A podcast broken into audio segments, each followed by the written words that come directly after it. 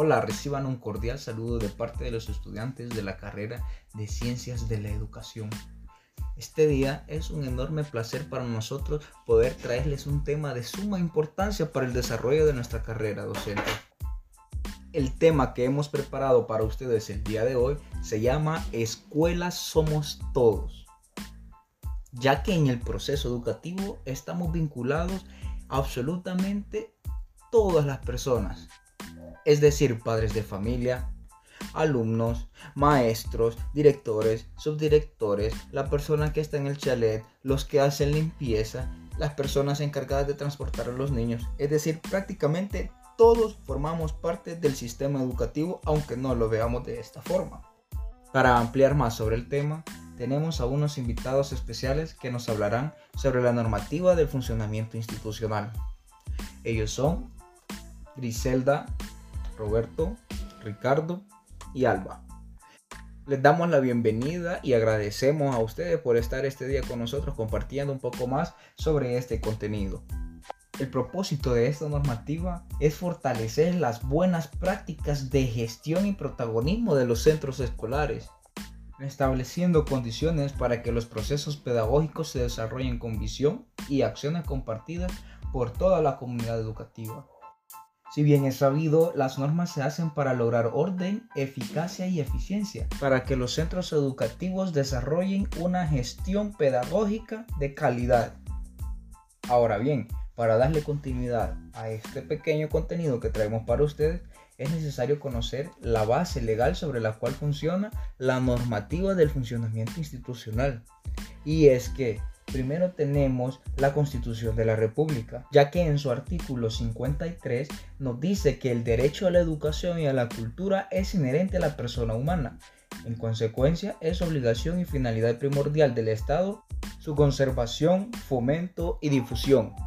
Además, el reglamento interno del órgano ejecutivo en su artículo 38, numeral 4, establece que dentro de las competencias del Ministerio de Educación se encuentran la de organizar, coordinar y orientar técnica y administrativamente los servicios de educación en todos los niveles del sistema educativo nacional, mientras que la Ley General de Educación en su artículo 4 establece que el Estado fomentará el pleno acceso de la educación apta al sistema educativo como una estrategia de democratización de la educación. También tenemos la ley de la carrera docente, que en sus artículos 30, 31 y 32 establecen los derechos, obligaciones y prohibiciones de los docentes, es decir, todo aquello a lo que ellos están obligados a hacer dentro de la institución, como de lo que están limitados también para hacerlo.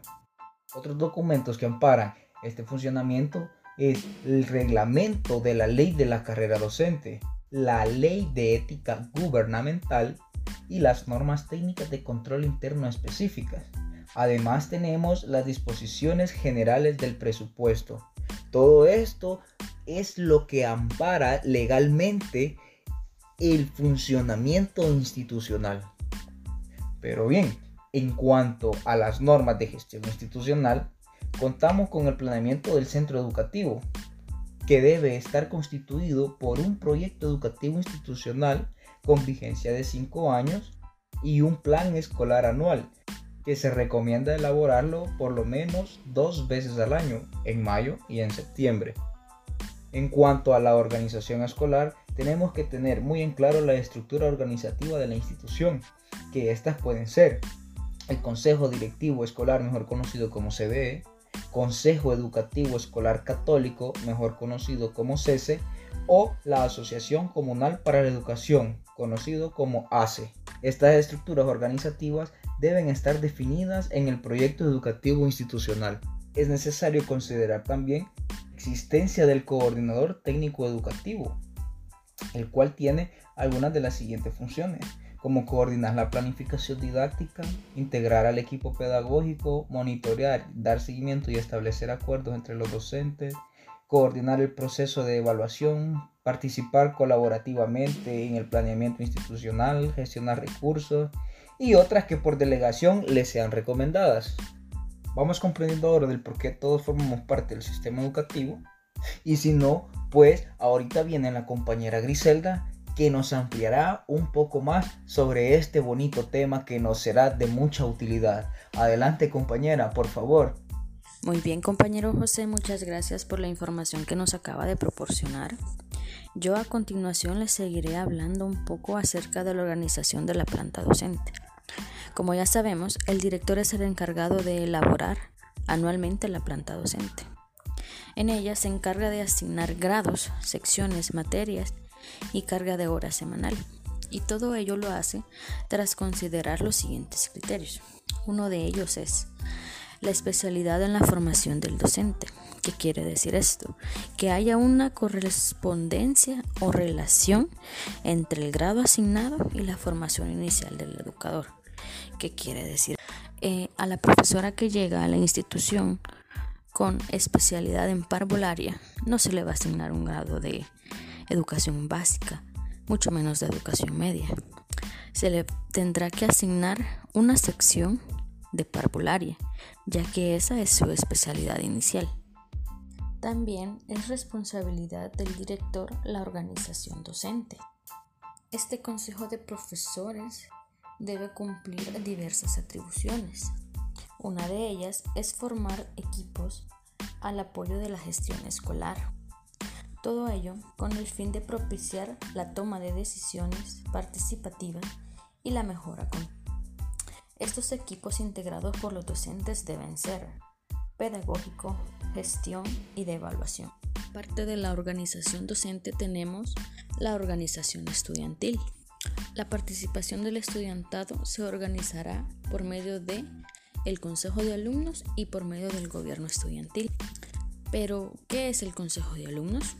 El Consejo de Alumnos está integrado por los presidentes de los diferentes grados del centro escolar. Como bien sabemos, esto se cumple en los centros escolares, ya que en cada grado existe una directiva de alumnos, la cual tiene su presidente y cada uno de los miembros que conforman esta directiva. Muy bien, el, el, gobierno estudiantil está conformado por estudiantes de cuarto a noveno grado y de educación media. El objetivo de ambas figuras es fortalecer la participación de los estudiantes en las acciones establecidas en el proyecto educativo institucional. Está también la organización de padres de familia. Los padres de familia deben estar eh, organizados en comités de desarrollo para fomentar o fortalecer su participación en las actividades planificadas en el PEA, como por ejemplo las escuelas de padres, la alimentación escolar, mantenimiento de la infraestructura, entre otros. Muchos padres de familia toman a bien participar o colaborar con la entrega de alimentos escolares cuando estos llegan a, las instituciones. El director debe organizar al menos tres reuniones en el año como asamblea general. Esta asamblea general tendrá como fin e informar a los padres de familia sobre los avances de los estudiantes en, los, en sus resultados académicos, así como también brindar información institucional relevante. Como bien sabemos, el director se encarga o da la autorización para realizar eh, reuniones de padre de familia, finalizando cada periodo de trabajo. Ahora vamos a hablar un poco acerca de las normas de convivencia escolar. Todas las instituciones deben tener un reglamento escolar que contenga los derechos y obligaciones de los estudiantes, de los directores, docentes y padres de familia. Pero, ¿cómo podemos dar a conocer todas estas obligaciones y derechos de los alumnos? Pues bien, lo que se hace en las instituciones es elaborar un listado en las que el mismo alumno participe para poder establecerlas. Continuando, hablaremos un poco sobre los horarios y las jornadas de trabajo. Para el director único, su jornada laboral será de 30 horas semanales. Y para el director que atiende dos o tres jornadas deberá trabajar 40 horas, distribuidas proporcionalmente entre las jornadas que atiende. Ahora bien, las horas semanales que va a trabajar el docente serán de 25, ya sea en la jornada de la mañana o en la tarde. El horario para el turno matutino será de 7 a 12, el vespertino de 1 a 6 y el nocturno de 6 a 8 y media. Esta última solo aplica para educación básica. Muy bien, pero ¿cuál es el horario de los estudiantes?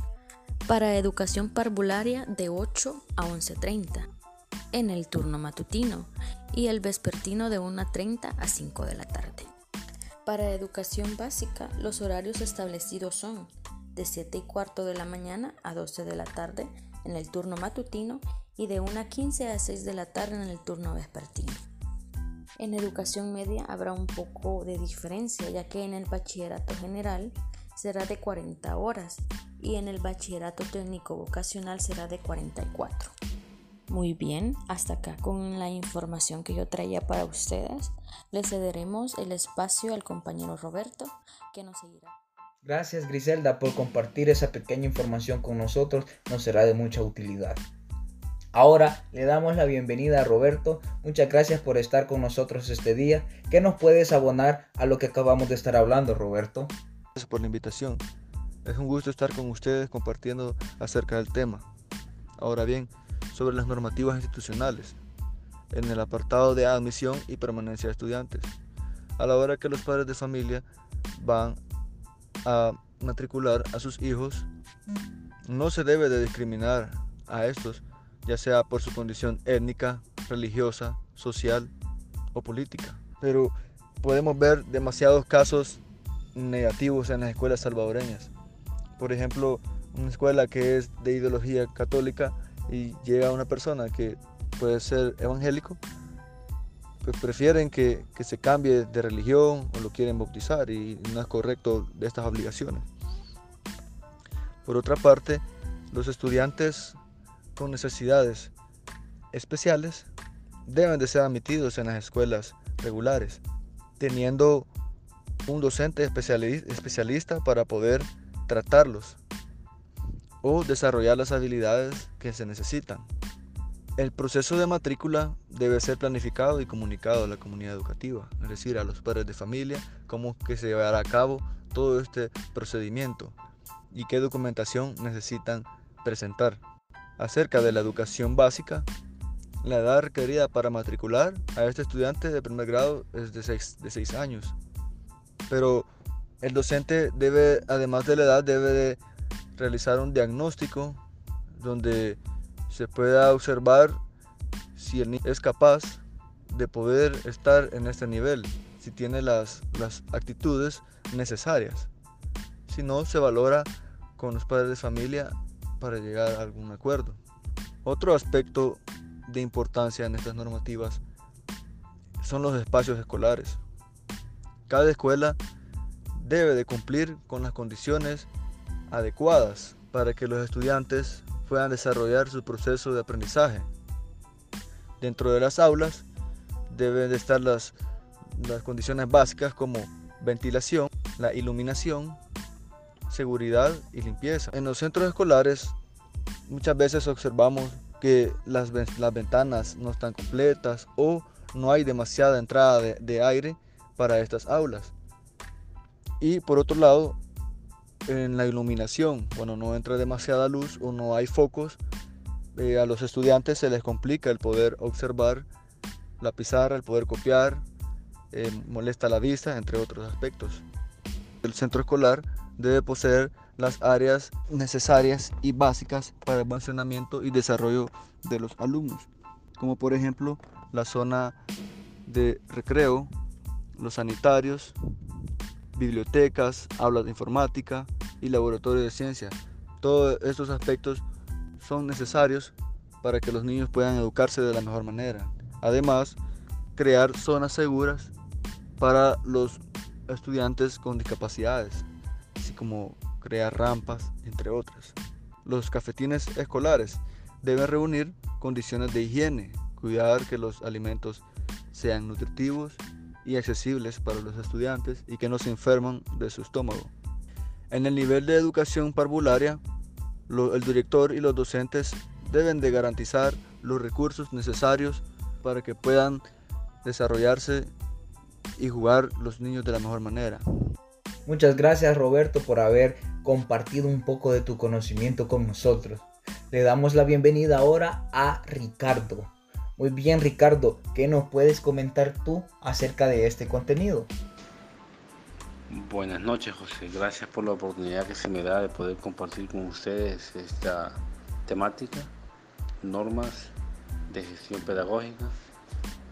Espero que sea de mucha utilidad. Dentro de estas normas de gestión pedagógica tenemos la planificación didáctica, los planes de estudio, la movilidad horizontal, la práctica profesional, el servicio social estudiantil y actividades extracurriculares. Cabe mencionar que cada una de esas establece un, un parámetro, un tiempo y planes en los cuales el, maestro puede, puede guiar la enseñanza, la planificación didáctica.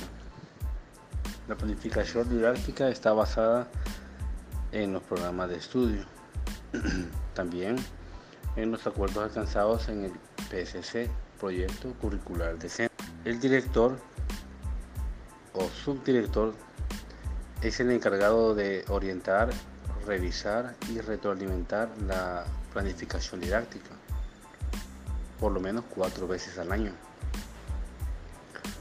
La planificación didáctica también debe incluir estrategias para la, educación inclusiva o, educación especial y atender a las necesidades o características especiales de los niños, psicológicas, sociales, etc. Nuestros docentes caen en el error de repetir una planificación año tras año, sin modificar, sin cambiar, aplicando una misma a diferentes grupos, sin tomar en cuenta la diversidad de, de caracteres, de situaciones, de condiciones de estudiantes. Y esto no, no es correcto, no debe hacerse. Sin embargo, eh, se hace. También tenemos los planes de estudio, los planes son de carácter obligatorio. Por consiguiente, cualquier otra iniciativa o pensamiento de enseñanza deberá respetar dicho plan. En los, planes eh, de estudio a diferentes materias, tanto semanales como horas diarias. Horas diarias. Eh, también tenemos la movilidad horizontal.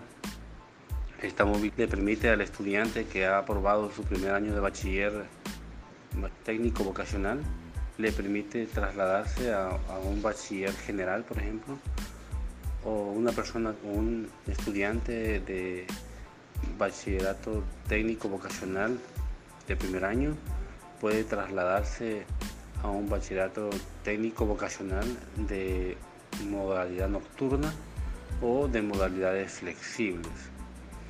Sin embargo, no puede trasladarse un, bachiller, un alumno que ha aprobado su primer año de bachillerato general, no puede trasladarse a un, un primer año de bachillerato vocacional. No puede. También tenemos las actividades extracurriculares.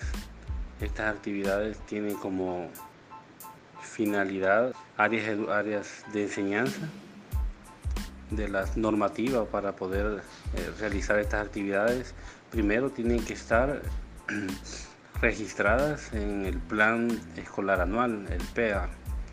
También tienen que estar de acuerdo a lo establecido en el proyecto curricular del de centro. Para desarrollar estas actividades, el, docente encargado debe de aprobar ciertas normativas o ciertas reglas una de ellas es que los estudiantes tienen que tener autorización de los padres o encargados. La segunda, eh, eh, la actividad de tener el visto bueno del asesor o supervisor que atiende el centro educativo. También que la actividad tenga fines educativos, culturales, sociales, etc. Para los estudiantes que no pudieran asistir, también tiene que haber una actividades que compensen en la actividad.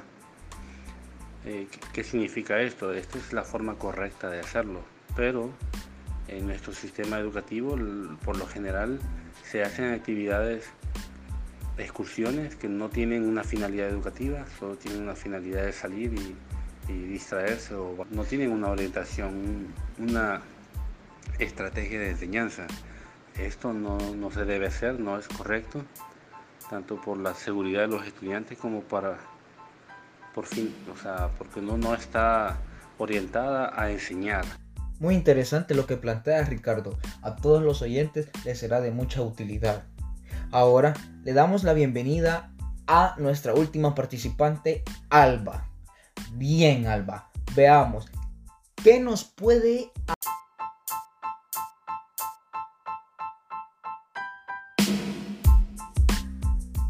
buenas tardes para todos. Es un agrado para mí poder dirigirme en relación a las normas de evaluación institucional.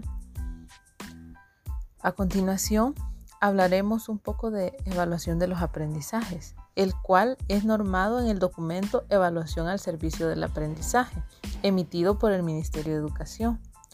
Para el nivel de educación parvularia, se estima conveniente utilizar la siguiente escala conceptual, considerando dominio alto como lo hace, dominio medio lo hace con apoyo y dominio bajo con aún no lo hace. Al manejar estos conceptos, se trata de evitar alguna frustración o desinterés de parte del niño por seguir avanzando en su proceso formativo. Cabe destacar que ningún Ningún estudiante reprueba en ese nivel. Para continuar, mencionaré eh, cómo es la evaluación en el nivel de básica. Es importante mencionar que la normativa de evaluación es la misma para toda básica, a excepción, su excepción radica en los elementos para su promoción. Por tanto, la educación básica valora aprendizajes a través de la evaluación diagnóstica, formativa y sumativa, para lo cual puedo destacar que no todos los maestros actúan de acorde a esto, ya sea por comodidad o por otros intereses. En diversos casos no se toma en cuenta esta evaluación diagnóstica ni la formativa y se van solo por la sumativa. Cabe recalcar, la escala estimada es del 1 al 10, utilizando la escala conceptual excelente, muy bueno y bueno para registrar aspectos conductuales. Mencionar también que se tomará en cuenta para cada nivel en básica una actividad integradora con el 35%, una revisión de cuaderno más otras tareas con otro 35%, y completando el proceso con una prueba objetiva del 30%. Además mencionar que para el primer ciclo la promoción es orientada, lo que quiere decir que se debe considerar los diferentes tipos y estilos de aprendizaje de cada estudiante para poder ver reflejados sus aprendizajes. El reprobar a algún estudiante en este nivel supone un caso extraordinario este deberá ser valorado según algunas disposiciones en el documento Currículo al Servicio del Aprendizaje. Bueno, ahora bien, para segundo y tercer ciclo, la nota mínima deberá ser 5 para poder avanzar al grado inmediato superior, así como también haber alcanzado una asistencia del 85% durante el año aprobar actividades de recuperación en caso de que las haya necesitado. En cuanto a la certificación, podemos mencionar que cada año se debe extender un documento que certifique garantizando la aprobación del grado cursado. Por otro lado, comentando acerca del refuerzo académico, los docentes deberán prever diversas actividades de recuperación dentro de su planificación. Además, mencionar que la evaluación para educación media se organiza en cuatro periodos con una duración de 10 semanas cada uno y con un periodo de recuperación al finalizar el cuarto. Mencionar que la calificación mínima es de 6 en este nivel. En caso de ser 5.5, este se aproximará. En caso también de no aprobar, se procederá al periodo de recuperación entre la primera y segunda semana de noviembre. Asimismo, señalar que el centro educativo debe organizar un día para mostrar ferias de logros.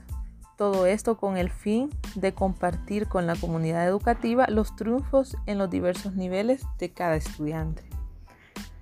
Por otra parte, se debe mencionar que se le debe dar seguimiento a la evaluación institucional como centros educativos, considerando si se están evaluando los indicadores de logros, además el desempeño del docente, que es muy importante también, así como los logros en el aprendizaje del estudiante. Y por último, recalcar que la evaluación en todos los niveles es de gran importancia, además de promover una evaluación objetiva, justa y equitativa que busque el logro de un aprendizaje verdaderamente significativo, cosa que a menudo no vemos dentro de nuestro sistema educativo. Bueno, pues hasta aquí mi participación. Muchas gracias por la atención prestada.